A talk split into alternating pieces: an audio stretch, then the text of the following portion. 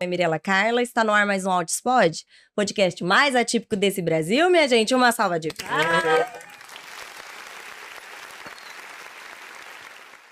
Muito bem, estamos aqui numa edição especial do Rio de Janeiro, sim, em parceria com a ATA, Aba e as Terapias do Autismo, Dr. Tiago Castro e Dani Freitas, que estão aqui na mesa comigo. Uma salva de palmas.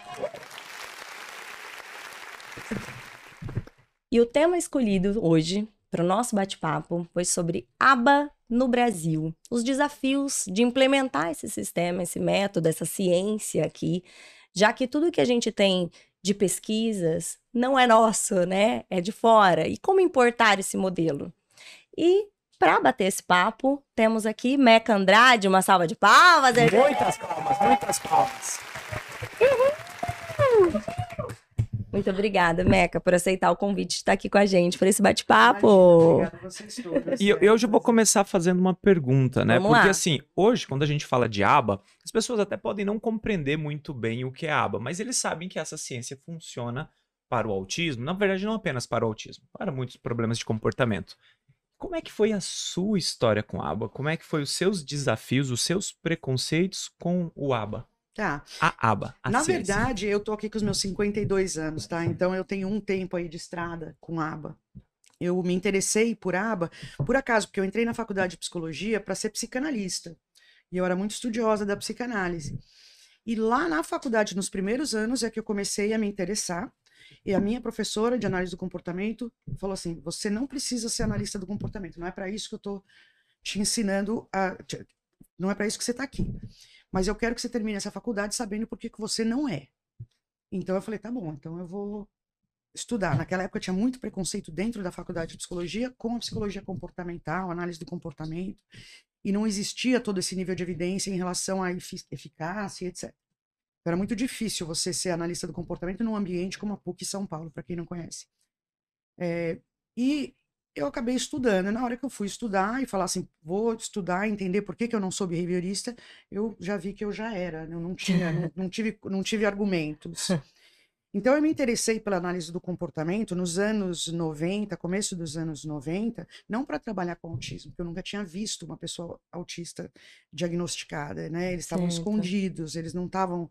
É, inclusão não era um problema naquela ocasião, naquela época eu me interessei como uma psicologia científica. Eu estudava rato, meus, meus estudos, eu me interessava pelos estudos com primatas, estudos de cognição. Viajei para vários lugares para ver esses estudos de cognição e me interessei pelo estudo de um professor chamado Murray Sidman, que é um cara bem conhecido na minha área, e, e acabei estabelecendo uma relação com ele de trabalho, eu, a Paula e ele. E foi aí que eu entrei nesse universo. Fui convidada por ele para fazer o mestrado nos Estados Unidos. E a gente foi para os Estados Unidos em 95, 96, é, para estudar com o Sidman. E para estudar numa universidade que custava uns 30 mil dólares por ano, com uma bolsa. Mas como nada na vida vem de graça, eu tive que trabalhar, né? Falaram assim, ó, tudo bem, bolsa, casa, uhum. carro novo, mas você tem que fazer um trabalhinho aqui. Eu fui trabalhar numa moradia é, de pacientes mais graves, adultos, que haviam sido tirados das instituições psiquiátricas que estavam naquela época fazendo uma transição né, para um modelo mais de moradia. E foi aí que eu comecei a trabalhar e falar, pô, mas, cara, onde é que estão essas pessoas no Brasil? Uhum. Falei, como é que eu terminei a faculdade de psicologia sem ter visto um desses? E aí eu entrei em contato com a Ana Maria, é, é fundadora da AMA São Paulo, porque é. eu falei, pô, tem autista no Brasil? Existe isso? Aí ela falou assim: Nossa, existe, meu filho, né, as outras uhum. pessoas aqui. E estabelecemos desde esse, do início. Então, assim, eu nunca saí do Brasil completamente. Apesar de ter ido muito cedo, muito jovem para os Estados Unidos, eu mantive esse vínculo aqui, de uma certa forma, olhando no canto de olho. Como estava aqui. É, como é que estava aqui. É, e comecei a trabalhar com, com, com o Sidman na época, a gente trabalhou por vários anos com ele, terminei o mestrado. E na época, no final dos anos 90, começou a ter um problema muito parecido com o que a gente vive aqui. Começou a virar um empreendimento, né? É, pô, nossa, olha, isso aí tá funcionando, isso aí tem verba, Dá isso retorno. aí tem, isso aí tem benefício, isso aí tem proteções jurídicas, isso aí tem isso, tem aquilo. Então começou a ter uma explosão de serviços sem certificação, sem qualificação, sem nenhum critério. Isso nos anos 90. Nos anos 90. Perfeito. Tá? Aí um grupo de analistas do comportamento, um dos quais era muito próximo de nós duas, é, da Paula e de mim lá no NECA, que trabalhavam lá no NECA, no NEC, é, a Gina Green. Ela é uma pessoa muito envolvida em políticas públicas e etc. É, e ela começou, a, a, junto com outro pessoal, elaborar o processo de certificação que veio a se tornar depois o BCBA. Ah, tá? sim. Então, na época que a gente, é, eu fez o BC, que eu, que eu me certifiquei, eu fui, eu fui as, as, o segundo ano de certificação é, do BCBA. Primeiro ano foi 99, eu fui certificado em 2000. Na época, não existiam outros BCBAs acima de mim. Então, os nossos uhum. supervisores foram apadrinhados como BCBAs, né? Então, a minha supervisora chamava Becky McDonald. Rebecca McDonald foi aluna do Donald Bear. É, fez o um mestrado com crianças bem pequenininhas e hoje em dia ela está fazendo um estudo maravilhoso. A gente está tentando trazer ela para o Brasil no final do ano. Mas ela foi a minha supervisora de horas. Eu tinha que ter 2.500 horas de trabalho supervisionado por ela. Para conseguir, é, fiz o mestrado, com isso a gente, é, o, o BCBA na época tinha alguns critérios um pouco diferentes do que são hoje. Então, eu tive que fazer o mestrado com a carga horária daquele jeito, eu tive que ter as 2.500 horas de, de serviço, e aí eu fui certificada BCBA. E aí eu terminei e falei assim, ah, então vou voltar para o Brasil. Agora, isso era 2000. Só que aí eu olhei a situação no Brasil, sempre olhando de canto de olho. Sim. A Paula veio para o Brasil. Ela veio para o Brasil, ela começou a fazer um, um, serviço voluntário na AMA São Paulo, sem receber um tostão. Ela pegou três estagiárias voluntárias, sem receber um tostão. E a Ana Maria olhou e falou: vou deixar, porque muito preconceito naquela época. Sim. Então a Ana Maria falou assim: vou deixar, mas vou ficar olhando, vou ver se isso aí funciona. E era a Paula, o Sean como supervisores, e as três aplicadoras eram a Leila, a Cíntia e a Cacá, que, hoje, que foram as fundadoras da Gradual. Então ela treinou as meninas para fazer isso e elas trabalharam voluntariamente, mas é claro que o serviço impressionou. Aí a, a, Ana Maria falou: pô, mas isso aí funcionou e foi legal e foi humano e foi tudo isso, né? Não foi aquela Sim. coisa horrível que a gente. Só que o Brasil estava numa situação difícil economicamente e a Paula falou: não consigo ficar morar, passar aqui o resto da vida sem receber e sem poder pagar minhas dívidas nos Estados Unidos. Então ela voltou para os Estados Unidos. Quando ela voltou, eu falei: eu não vou para o Brasil. Né? É, eu não vou para o Brasil porque não dá. E aí surgiu uma oferta para mim, uma possibilidade de ir para Uganda. É, e aí eu peguei essa oferta de ir para Uganda, era treinar uma equipe local em Kampala e para treinar um, para fazer intervenção com um menino na época de três anos. E eram os pais eram diplomatas, ele era da ONU e ela era do governo americano. Mas esse pessoal muito especial, né? Esses americanos que resolvem ir para o meio da, da, da, África são diferenciados, né? Uhum. Então eles falavam assim, ó, oh, Meca, fica aí 20 horas aí com o Sam e as outras 20 horas você pode se meter nos outros projetos. Então eu participei de vários outros projetos ali em Kampala, um uhum. hospital uhum. de Mulago, que chamava, hospital de Kampala. Então teve várias coisas bem legais, mas o que eu vi é que naquele contexto já era bem difícil, né, de trabalhar a aba é, com famílias instruídas, com famílias que possibilitavam isso, e, e tinha todos esses desafios. equipes que eram de tribos diferentes, então foram problemas uhum. diferentes. Um uhum. contexto sabe? social complexo. Porque Uganda tem milhões de, de, de etnias e de... O, o dialeto principal é Uganda, mas tem, tem diferenças e eles têm uma, uma certa rivalidade, então é difícil formar time.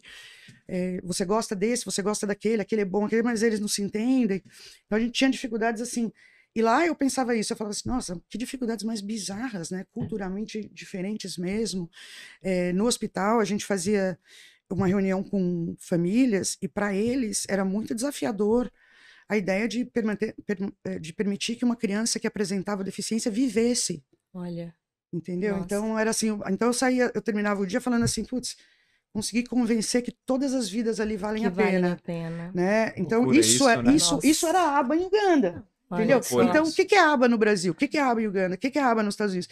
É, é tentar mudar o mundo, né? Aba é uhum. é só isso, tá? Não é uma, ah, eu quero ensinar ah, eu vou ensinar o menininho da tribo X a bater palma. Não, um amigo, eu vou ensinar a família do menino na, na tribo X. Que ele pode existir. Que ele pode existir, que, é, que ele pode aprender, que talvez eles consigam é, ter uma vida de qualidade, etc e tal. Então, isso daí era, era quando você falava assim, ah, I can call it a day, né? No sentido de conseguir fazer o trabalho. Logo depois de Uganda, eu tentei de novo voltar para o Brasil, mas ainda é muito difícil. Isso a gente já está nos anos 2000. Isso a gente já está 2001, 2002. E aí Perfeito. a oferta de emprego que eu tive foi de volta para o NEC, para o lugar onde eu fui treinada. Só que agora eu voltei como supervisora de um programa mais especial, que na época chamava SIU, Staff Intensive Unit.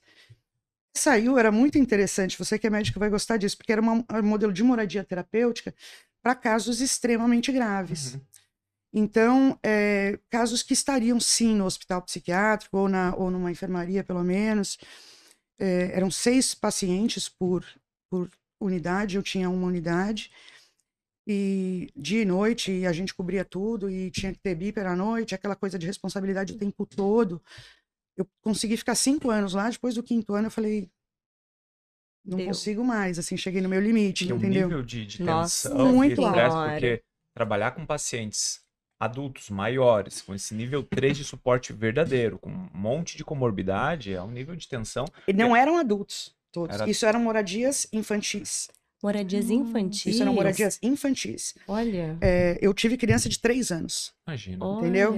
É, brasileiro, inclusive, menininho, mas com um autolesivo bem parecido com aquele que eu falei ontem, que é o autolesivo mais persistente uhum. e automaticamente reforçado. Como que funcionava essa moradia?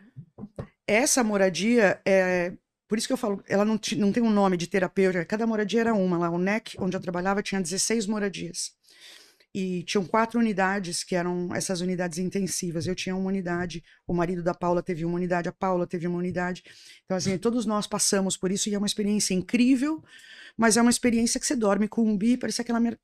E era puxado pelo Se aquilo governo? ali toca no meio da noite. Era, era o Estado? É uma, isso é uma, isso, isso, aí você entende a, a diferença da estrutura da educação americana para nós. Era uma instituição de ensino especial. Só que ela só era acionada se o Estado percebia que na escola pública eles estavam correndo muito risco e não estava sendo adequado. Tá. Então, quem pagava era o distrito de educação para a escola particular. Só que isso era uma, era uma é, non-profit, que é sem fins lucrativos, né? Tem algumas que são com fins lucrativos, essa era sem. Então, é, a escola pública pagava, e como envolve moradia e etc., parte do custo ia para outros setores públicos. Mas, para você ter uma ideia, na época que eu estava lá, que eu saí, eu saí do, dessa unidade em 2004, mais ou menos, né? Eu fiquei de 2000 a 2004, ou de 2001 a 2005, não me lembro. Mas o custo de um paciente lá, de um que a gente chamava de aluno, era de 400 mil dólares por ano. Então, bota aí 15 anos, eu não sei o que seria isso hoje, mas é, é um custo muito elevado. Elevado. E com isso, uma pressão muito grande em cima do supervisor, né? No caso, era eu para aqueles pacientes. Por assim, tem que melhorar, você tem que dar resultado, você precisa liberar. É né? muito precisa... caro É muita é... grana, é... é... muita grana. Então, você não tem, você não se permite errar, você não se permite é, não resolver, entendeu? E... Mas, mas e a resolutibilidade nesses pacientes com comprometimento alto? É interessante a gente falar isso, porque assim, é, Pensando até nos fatores ambientais, nós sabemos que algumas coisas influenciam como pais mais velhos, uhum. pais que têm algum comprometimento também uhum. psíquico. E que uma parcela desses pacientes, eu sei que nem é essa pauta, vai precisar talvez de uma casa uhum. ou de um centro que possa Sim. cuidar, né? Então, qual era a resolutibilidade? E você acha que isso é um futuro para ser replicado no Brasil? No Brasil é complicado, uhum. políticas públicas, enfim. Uhum. Qual... Eu, olha, era, na maior parte das vezes, o que a gente conseguia fazer muito bem é, era reduzir enormemente problemas de comportamento e aumentar enormemente funcionalidade do, dos, uhum. dos, indivíduos que estavam lá. Mas é, houve, houve. Já fracassei, uhum. entendeu? E eu, e é isso até assim, acho que eu nunca falei publicamente sobre isso, mas veja, lá é, em Massachusetts, alguns de vocês já podem ter ouvido falar, mas existe um outro lugar que fica numa cidade chamada Carver, que é, chama JRC, Judge Rottenberg Center. E esse lugar usa punição física para reduzir uhum. comportamento, choque elétrico. Nossa. Sempre usou, tá? E é um choque elétrico, só para vocês entenderem o sistema. Tá. Eles ligam um monte de eletrodozinhos pelo corpo, esses eletrodos eles alteram os locais todos os dias. É, tem um carrega dispositivo numa mochila que eles ficam carregando, bonitinha mochilinha, parece que eles, é inofensiva e eles é, punem com choque elétrico esses comportamentos. E é um negócio medonho, sem evidência, e mesmo que tivesse evidência, seria insuportável, seria que que é absolutamente inviável, mas é, é medonho. Faz parte da história, né? É, exato. Gente... E é, ah, os analistas do comportamento falam, ah, mas isso não é análise do comportamento. Eu sei que não é análise do comportamento e queria poder dizer que não tem nada a ver com análise do comportamento, mas tem. O cara que fundou isso chama Matt Israel, ele era amigo do Skinner, hum. depois virou inimigo, mas é, tem, a gente tem que tirar isso do.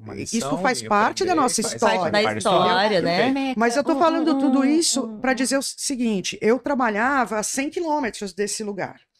E o lugar que eu trabalhava era o penúltimo que existia para os casos graves irem. Tá. O, o último, último, era aquele. Era aquele. Então, Nossa, se você fracassava, se você fracassava, era para lá choque que eles elétrico. iam. Choque elétrico. E aí, é, ah, mas qualquer um ia para choque elétrico sem autorização? Não, não, não. Os pais estavam tão desesperados que eles passavam pelo processo jurídico que era necessário para que eles conseguissem a autorização judicial para o choque elétrico, da mesma forma que aqui existe a necessidade de autorização judicial para a cirurgia. Mas tudo bem, isso aí é outro, outra história. Lá era autorização judicial para o choque, choque elétrico. Eu acho que eles não estão mais fazendo. Mas na época que eu estava lá, estavam. A gente chegou aí lá e eles falam assim: é, não, veja, o choque não é, não, não, dói. não, dói. tanto. Então, aí, aí, você fala, pode tomar. Falar, eu ia perguntar isso, você... Tomei, tomei, eu fui. É, o, o, choque não dói tanto.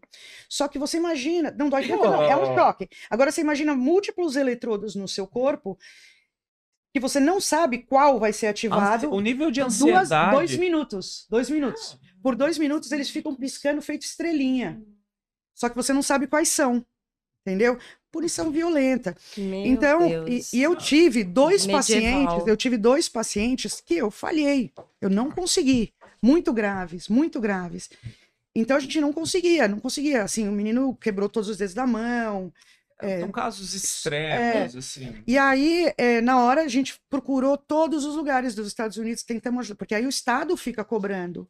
Aí ele fala: não, vocês têm que resolver, vocês têm que resolver, vocês têm que resolver. É o paciente de 400 é. mil dólares. É. é. Tem, tem, duas coisas assim. E aí ele acabou, esses dois pacientes uhum. acabou indo para lá. Se vocês, eu acho que não, não sei se está lá ainda, mas eles não, eles não têm dados, né? Esse, esse grupo aí, não tem dados de evidência disso. Então eles usam qualquer porcaria. Qualquer Uma das porcarias que eles usam são os meus relatórios.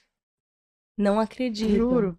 No, no site dele, não sei se eles já tiraram, porque na época eu fiz um. Eu falei, se é isso que você tem de dado, entendeu? Que você está falando que funciona por causa de um relatório de, de dispensa aqui, um relatório de encaminhamento, cara. Porque eu tive que fazer o relatório de encaminhamento para eles. Ah, né? Deve ser ruim, né? E, assim, um, um, uma, uma, uma, coisa que eu, é, que eu concordo com isso, mas eu, eu, tento desassociar que, que análise de comportamento é uma ciência. Eu, eu, eu vejo que, que de, a forma que a pessoa usa essa ciência depende da ética, depende de várias questões. Então, essa dissociação é muito importante. O que nós estamos buscando sempre é pautar a análise de comportamento aplicada ao espectro, o transtorno do espectro autista de forma ética. É, outra questão também, que é um tanto polêmica, é essa questão das comissões também de ética para certas questões. Por exemplo, aquela, aquele caso extremo, onde se morde, se morde, já, já fizeram uh, aquele momento que tem que fazer essa, essa intervenção cirúrgica, como remoção de dentes e tudo. O, o que você pensa quando chega nesse ponto? Então, eu acho que tem vários tipos de, de, de, chegar nesse ponto, né? Chegar nesse ponto, remoção de dentes, é uma coisa. Chegar nesse ponto, fazer uma intervenção neurocirúrgica é outra coisa, Sim. né? Então, é, o que estava se fazendo no Brasil, e que a Rosa me falou que não fazem mais, é neurocirurgia funcional, Sim. né? É, o pessoal lá em São Paulo adorava esse rolê. Sim. Então, é, que é uma que é que eles estavam até eles admitiam que não tinha evidência, agora parece que terminaram. O que, né? que é a neurocirurgia funcional?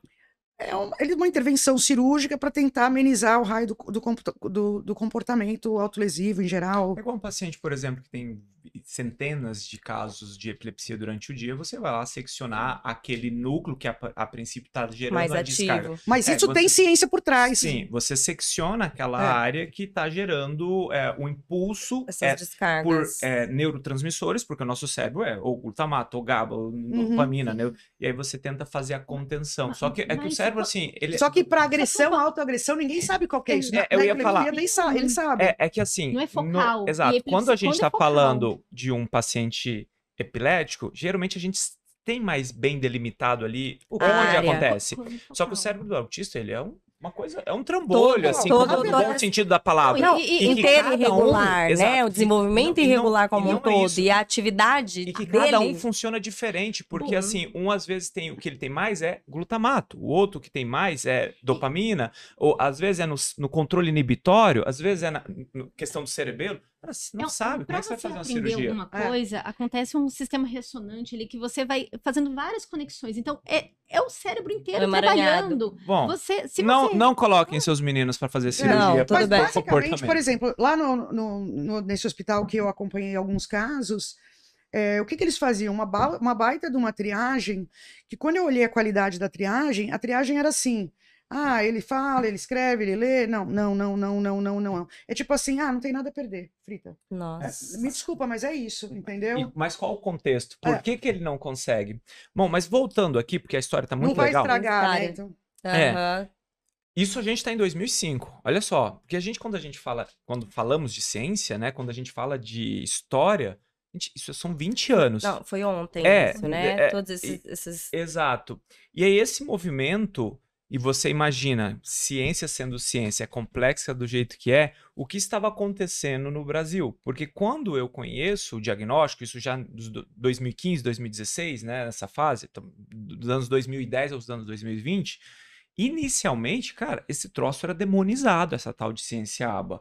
Mas, muito provavelmente, porque aqueles que se propunham a fazer a ciência aba eram pessoas, como a Meca falou, um movimento desenfreado de clínicas, de pessoas que agora sem uma estavam regulamentação, fazendo. E você sentiu sem... isso na pele, você sentiu esse preconceito quando você, vivendo Veio. tudo isso, tendo que doer a sua mão quando você assina o, o teu paciente para ele ir lá para aquele centro do, de choque, e você fala, putz, o que estão fazendo aqui? Entendeu? Uhum. Eu tô mandando essa criança pro choque, literalmente, uhum. de uma forma metaforicamente falando. Uhum.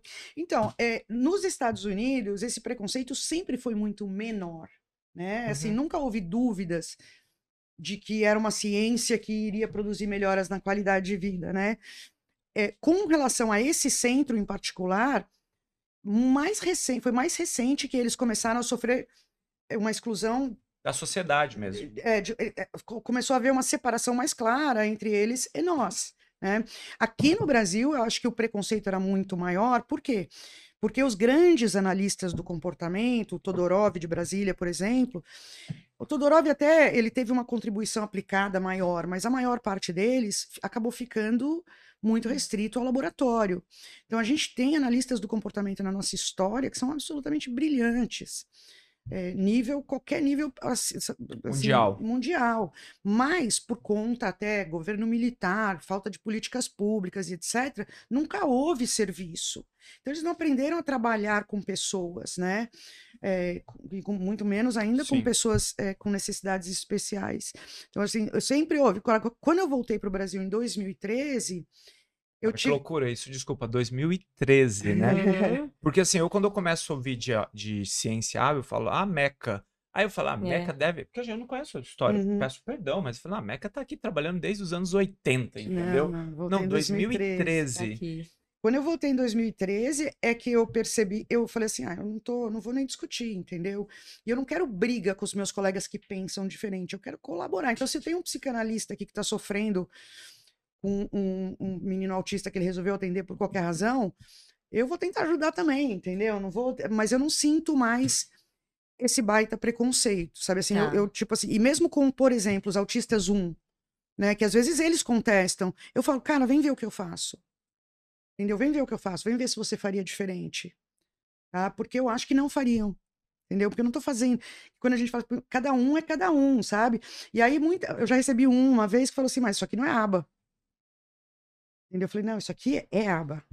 É isso aqui que é aba, sabe?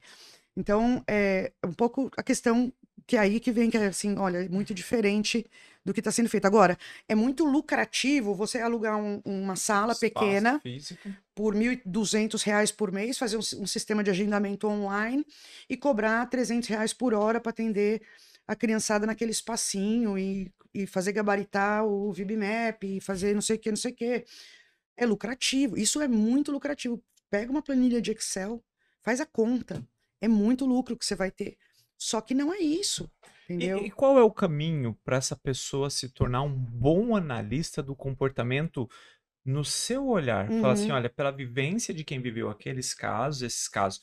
Porque assim, eu e nós discutimos ontem, eu acho que tem muito assistente terapêutico, tem muito aplicador de ciência ABA uhum. que está se denominando analista, analista uhum. do comportamento. Uhum. Qual que é sua, o seu olhar para uma contribuição uhum. para essa pessoa nesse momento? Ela se sentir. Que caminho que eu vou? Não, não constrangida, no mau sentido da palavra, mas desconfortável. Uma conversa áspera, falar talvez o que eu esteja fazendo não é o não que é de fato esse paciente precisa. Uhum. Qual que é o seu olhar para esse, então, esse eu vou ser bem Eu vou ser bem purista aqui na minha, na, na minha visão.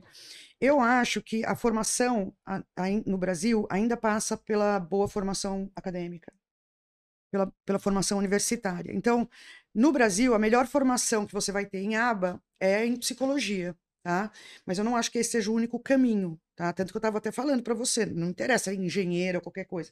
Por quê? Porque existem programas maravilhosos de pós-graduação. Uhum. Que estou falando de pós-graduação estrito senso. Então, é, nossa, mas a Meca é radical. Não, estou falando no mundo ideal, tá sim, tá certo? Sim. No mundo ideal, uma boa formação é, em psicologia, em fono, TO, saúde, qualquer médico, e um, um pós-graduação estrito senso e experiência de aplicação sendo supervisionado, sendo supervisionado, pelo menos 10%, 20% da carga de trabalho tem que ser supervisionada por pelo menos um ou dois anos. Então, quando eu vejo uma pessoa recém-formada, com seis meses de experiência, querendo ser supervisor, ganhando 300, 400 reais por hora, eu tenho pena de duas pessoas, dessa pessoa, porque essa pessoa vai estabelecer para ela um teto muito baixo, porque ela vai não vai dar certo isso, e daqueles do, do cliente tá dela, entendeu? Dela. Porque é, é, certa, essa pessoa certamente não sabe o que ela acha que ela sabe. Então é, é preocupante nesse sentido. Eu acho que de tudo o que é mais importante é ter uma informação, é, vamos dizer assim, um, um arcabouço teórico e, e da ciência bem robusto que você pode adquirir da forma como você quiser. Eu ainda acredito muito na universidade e a experiência aplicada supervisionada. Uhum. Que é um, não adianta falar assim, ah, mas eu tenho cinco anos trabalhando com isso. Você pode ter dez anos. Se você trabalhou num lugar ruim sem 20% das suas horas de supervisão, você não aprendeu, você não sabe. Você não fez o que e, é proposto, né? Sim, eu não deixei vocês falarem até agora. Não, pode desculpa. falar.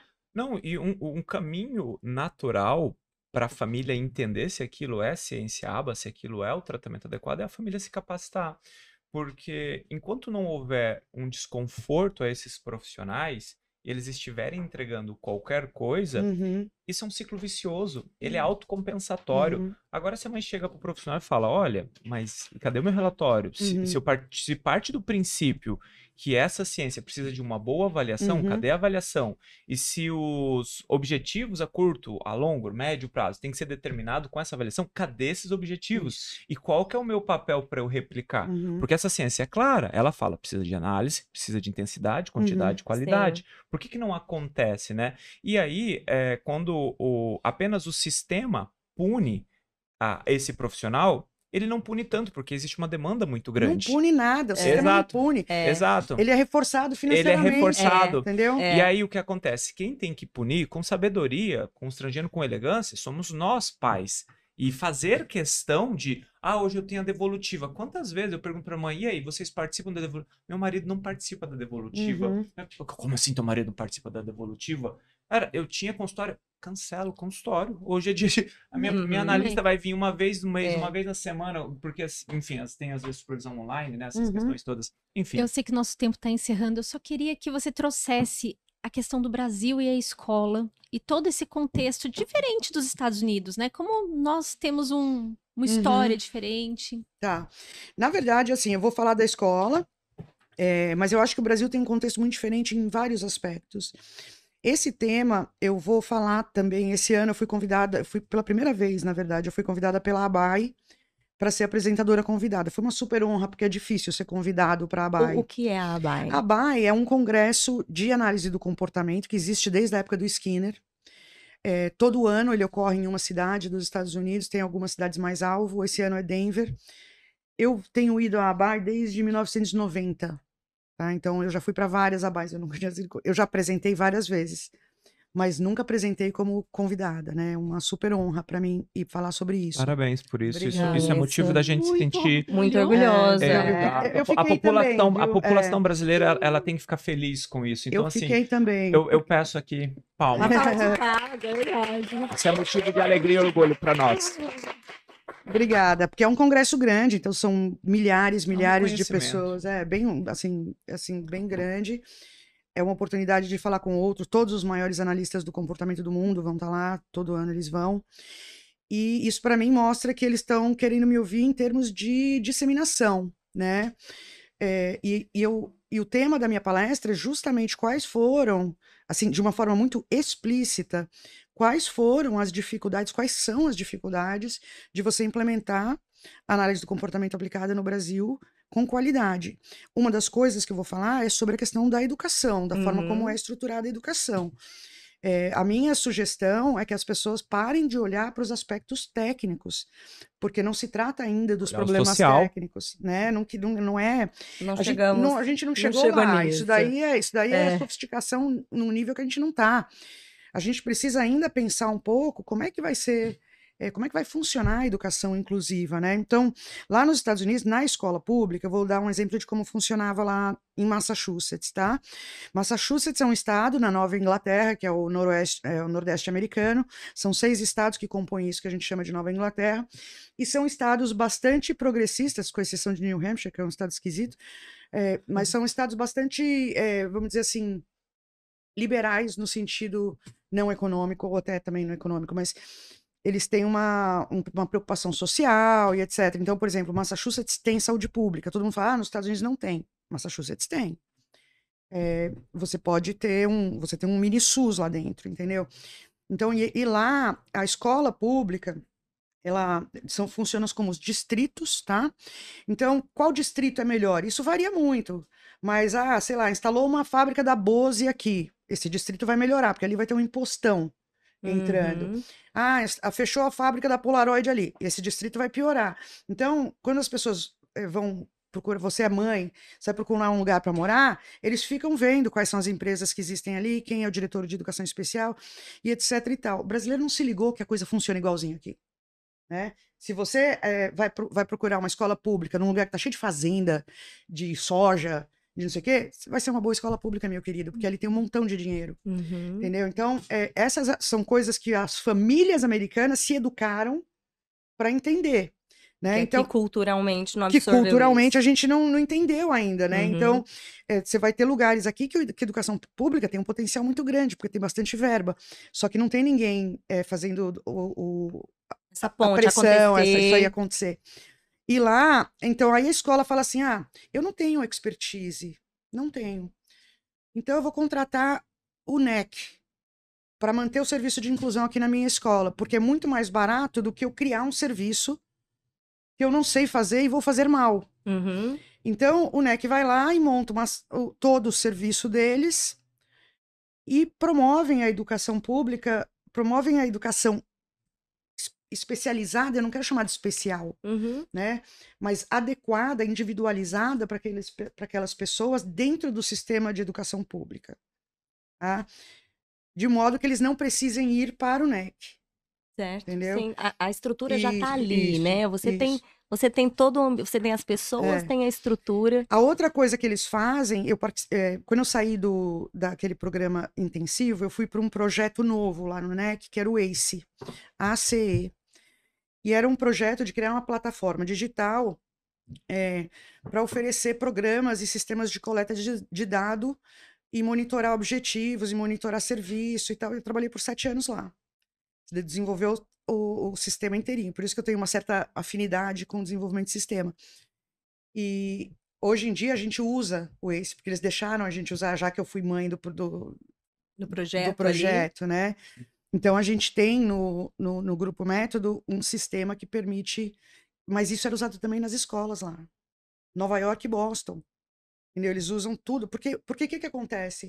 O professor não precisa ficar lá quebrando a cabeça como é que ele vai individualizar. O que a gente fez no ACE é a gente, a gente vinculou cada programa com uma meta na base nacional curricular.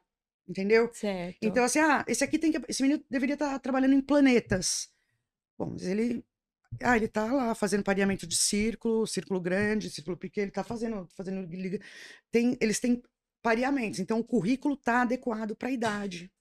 Isso por quê? Porque tem uma lei lá chamada No Child Left Behind que Sim. obriga a parear o, Fazer essa adaptação. Essa adaptação e avaliação.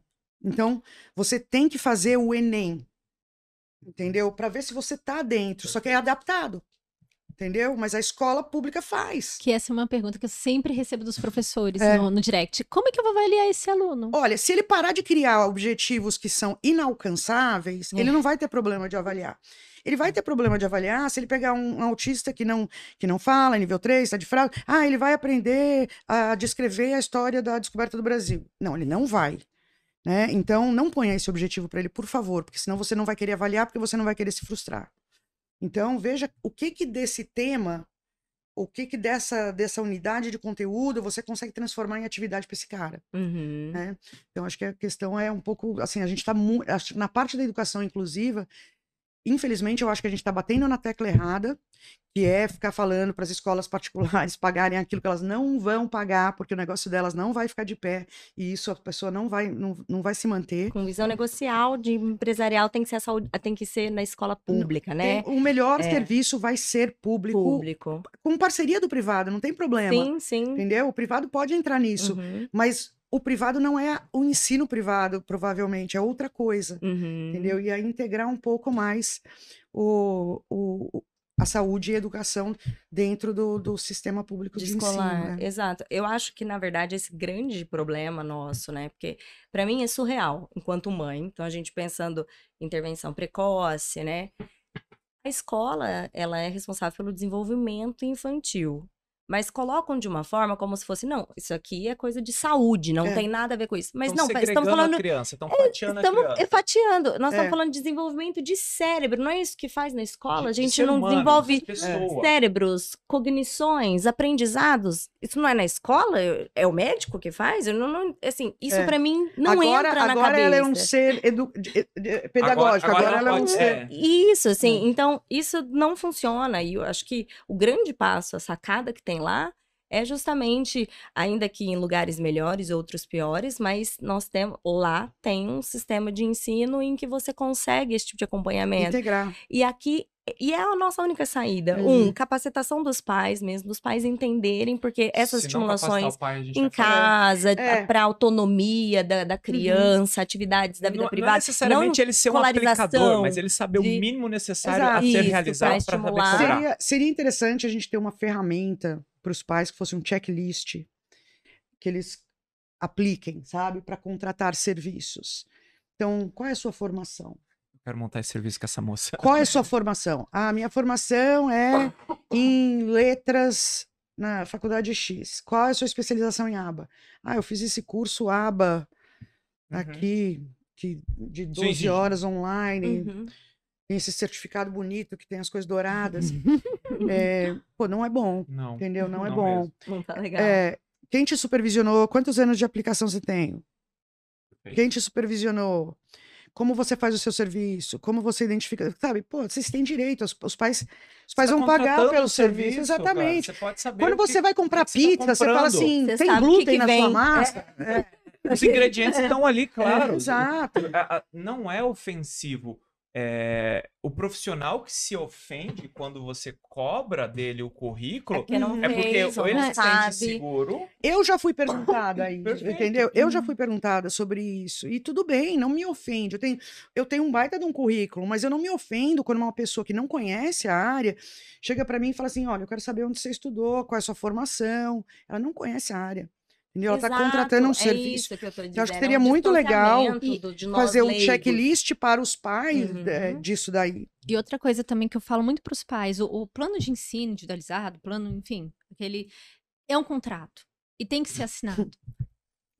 Posso te falar? Sim. Eu fiz isso virar anexo do contrato de serviço de prestação de serviço.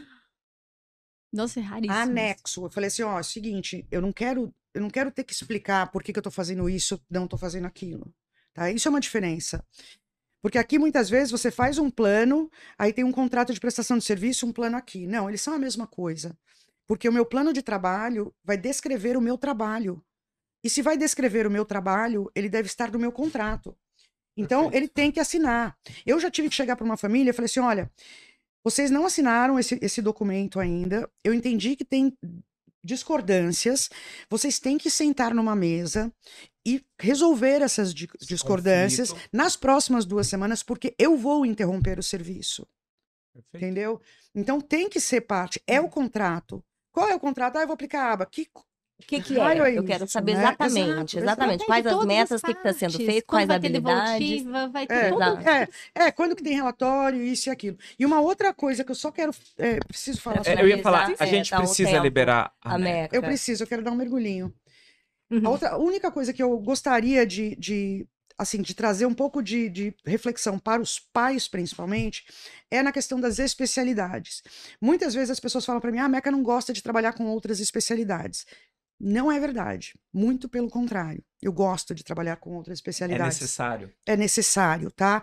O que eu não gosto é que seja um trabalho completamente. É, desconecto. desconecto. Ou até é, conecto, mas insolúvel, sabe? Uhum. Três, três, líquidos insolúveis. Uhum. Não é para ser assim. Então, por exemplo, tem evidência, a gente usava o termo nos Estados Unidos em inglês, é consultative model. O que, que é? Modelo consultivo. Pull-out model modelo de é, retirada.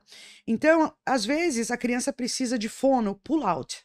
Uhum. Então, a fono pega a criança, leva na sala e trabalha em questões ali que a fono tem um treinamento específico para fazer, ou que ela quer que seja feito de determinada forma, ou coisa assim. Em outros momentos, a fono vai falar assim: ah, ele tem que treinar mamé, mimomu 10 horas por 10, 100 vezes por dia. Então ela vai com a equipe e ela usa uma parte do tempo dela nesse Sim. modelo consultivo. Para pessoas com TEA, existe evidência que o consultivo é mais efetivo. Vai falar isso para os pais, tá? As, todas as evidências. Então, assim, os dois são necessários? Absolutamente. Os dois são necessários. Mas quanto de um, quanto de outro? Mesma coisa com TO. Né? Existe a necessidade é, da TO separado? Claro, pode existir para uns, pode existir mais para outros. Existe a necessidade da TO consultiva? Absolutamente. Muito. Como é que essa criança vai lavar a mão? Vamos lá, vamos quebrar o lavar a mão dela. Entendeu? Só uma vez por semana quando for no consultório? É, Exatamente. imagina. Então, assim, assim, é comportamento. Quanto de consultivo, quanto de direto você vai pôr no seu serviço de cada uma das especialidades? Aí você vai falar assim, não, e aí o que mais me dói no coração é, ah, eu sou analista do comportamento, então eu só trato de comportamento. Isso aí eu não sei nem, eu não sei nem o que é. não sei nem o que você tá falando, eu não, bem, eu não, entendi. Eu não entendi nada. Não, eu só trato de comportamento. Aí eu falo, puxa, comportamento é tudo. É, todo, é. todo momento. O que seria o resto, isso, né? É, o que, que, é o que sobra? É, não, então, isso é o pior. Isso daí eu não consigo, não faz o menor sentido. Ou senão a TO tá, tá trabalhando e fala assim: ah, eu não vou lidar com isso porque isso é comportamento. Não, filha, isso aí é lavar a mão mal. é. Exato. É, é, precisamos interromper Sim. e terminar, enfim. Quando nós defendemos essa ciência aba, que não é a ciência do autismo, é a ciência do comportamento, e que não é a ciência do psicólogo, é a ciência de quem se aposta, estuda e quer saber sobre ela, a gente não está aqui separando, dizendo que o fono, o TO, é. o fisioterapeuta, o educador físico, eles são menos importantes no autismo. Não, muito pelo contrário eles são tão importantes quanto quando também compreendem o processo terapêutico. É que haverá momentos que nós precisaremos mais disso ou mais uhum. daquilo, Sim. e haverá momentos que eu vou precisar da orientação daquele profissional específico para eu é. replicar este comportamento mais e mais vezes para que eu ganhe essa habilidade. Então, acho que assim, a gente precisa falar que é, o autismo, ele não é de ninguém, ele é uma responsabilidade de todo mundo, né? Exato. Então, quando a gente fala, não, o autismo é meu, tá errado. É. Não, o autismo é da escola, o autismo é do direito, o autismo é, quando você fala assim, da escola particular, a gente precisa também cobrar as escolas particulares, claro. ainda que, acho que é isso que nós estamos falando, e, enfim. E, e o, o, diagnóstico de autismo, tendo toda a base comportamental, que é uma análise do comportamento, né? A gente não faz o exame e sabe que é autismo. A ferramenta mais poderosa que nós temos é através da análise do comportamento Exatamente, Perfeito. que dá esse eixo. Bom, pessoal, a Mirella é vai terminar, é, mas eu preciso. Só, aqui... só uma última coisinha. Claro. Eu virei psicóloga, só para falar dessa questão do psicólogo versus uhum. analista versus de comportamento. Você, eu virei psicóloga em 2013. Ah, eu me formei psicóloga em 2000, em, em 95, mas eu virei psicóloga em 2013, porque até lá eu não tinha CRP. Eu fui analista do comportamento licenciada nos Estados durante Unidos. Durante muitos e muitos anos. Durante muitos e muitos anos. Ou seja, você não era psicóloga não era e era analista do comportamento. Exatamente, exatamente. Perfeito. É, eu é, preciso só falar. contextualizar, né? A grandeza da importância da Meca na história do autismo, né? Hum. Eu vou te matar agora, mas não entenda errado a gente só vai perceber o quanto, a gente já sabe, nós já sabemos, mas o quanto a Meca é, inter, é relevante papel, na história, o nome. talvez daqui 30, 40, 50 anos, e a gente vai estar tá lá falando, ah, sou um pouquinho, sou, trabalho, sou alguns, alguns poucos anos mais jovens de falar, eu gravei um podcast é... com ela. Então, precisamos agradecer toda é. a sua contribuição Obrigada que você tem feito mesmo. nesses últimos anos pelo autismo, na verdade, pelas crianças, pelos adolescentes e adultos. Obrigado, querida. Por Muito favor. Obrigada, Muito obrigada pela participação, Meca. Obrigada a vocês, gostei Uma salva muito. de palmas para Meca. Fiquem ligados nos próximos episódios, tem bastante bate-papo por aqui. Beijo, tchau, tchau. tchau.